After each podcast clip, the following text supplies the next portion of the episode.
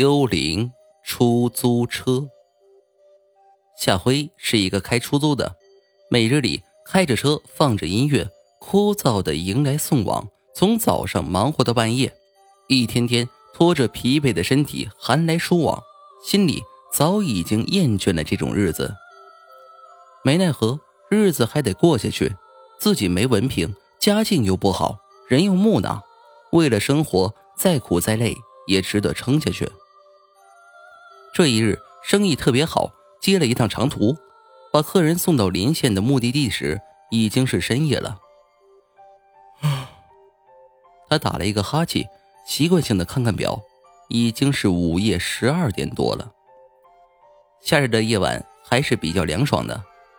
夏辉把车停在路边，下了车，拿起矿泉水喝了几口，然后把剩下的水倒在自己的脑袋上，晃了晃头。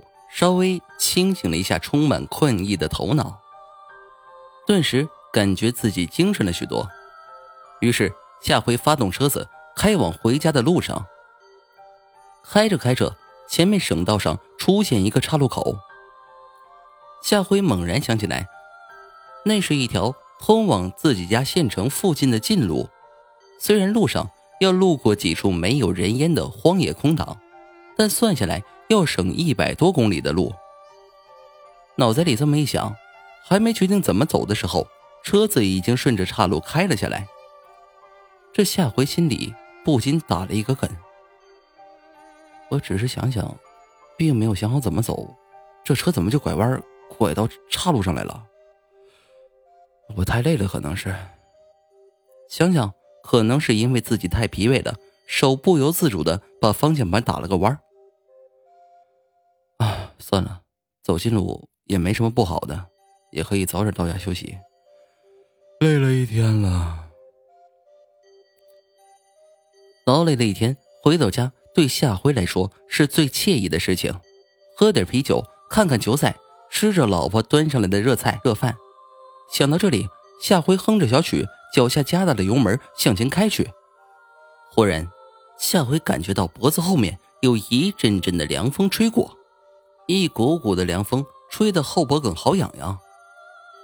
夏辉腾出了一只手摸向了后脖梗，哎，什么都没有啊。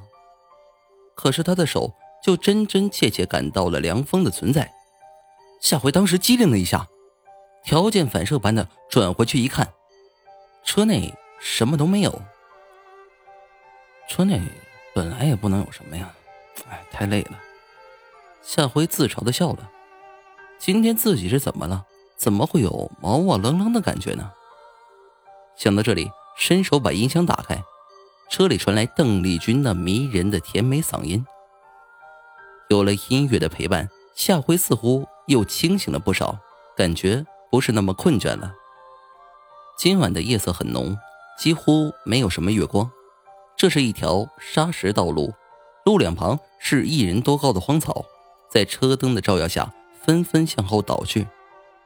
忽然，一条白影从车间瞬间飘过，夏辉本能的一脚刹车，车轮胎发出不是好声的与地面摩擦的声音，拖了好远才停了下来。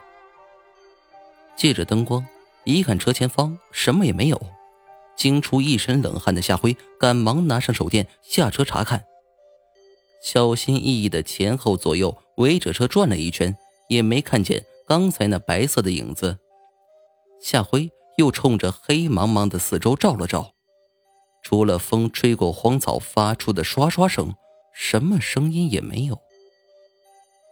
夏辉疑惑的摇摇头，打开车门，上了车，继续赶路。这回夏辉一边开着车，可这心里就有点不落底了。莫非这条路上不太平？我刚刚明明看见一个。白色的身影怎么就没了呢？难道是有鬼？想到这里，夏辉冷汗可就出来了，脚下死命的踩着油门，这车像离弦的箭，飞快行驶在砂石路上。巨大的撞击声把夏辉彻底吓傻了，一个白色的身躯随着撞击声飞起老高，落在了车子前方。坏了，撞撞到人了！夏辉心里咯噔了一下。连忙踩着刹车把车子停了下来。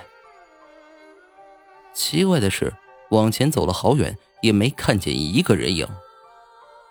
夏辉彻底懵了，我刚刚明明撞到一个身穿白衣的人，我眼看着落在前面了，咋就没了呢？不对，不是真遇见鬼鬼了吧？想到这里，夏辉腿肚子转筋，浑身发抖，想跑回到车里，可是这腿可就不听使唤了。无奈，夏辉稍微闭眼，定了一下神，试着一点点挪动着脚步。回到了车里，车里的音乐声还在继续着，可是夏辉耳朵里听到的竟然是阴森森的笑声。笑声由开始喋喋怪笑，到后来啰啰的尖声鬼笑，夏辉彻底崩溃了，瘫软在座位上，冷汗当时湿透了衣衫，张开嘴一动都动不了了。夏辉看见了。车内挤满了男男女女，身穿白色衣服的鬼，确切的说是飘忽的、没有身形的鬼。他们飘荡在车里，散发着阵阵恶臭，血迹斑斑，残缺不全的脸上蛆虫还在不断的团团掉落，也看不清哪里是哪里。大大小小的脑袋挤在一起，伸出猩红的舌头，在看着夏辉发笑。